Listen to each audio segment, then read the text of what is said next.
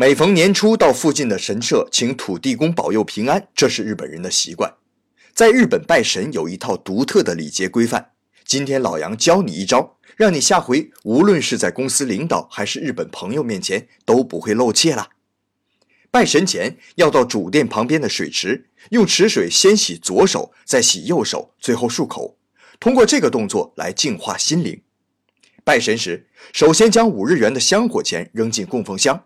然后鞠躬两次，再拍手两下。注意哦，神道中以左为尊，所以拍手时要左手在上，表示神在人之上。默念心中愿望的同时，右手慢慢向左手并拢，表示人神合一，这样愿望就会得到满足。最后鞠躬一次，一套举止得体的拜神礼仪就完成了。记住这些细节，保证让和你在一起的日本人刮目相看哟。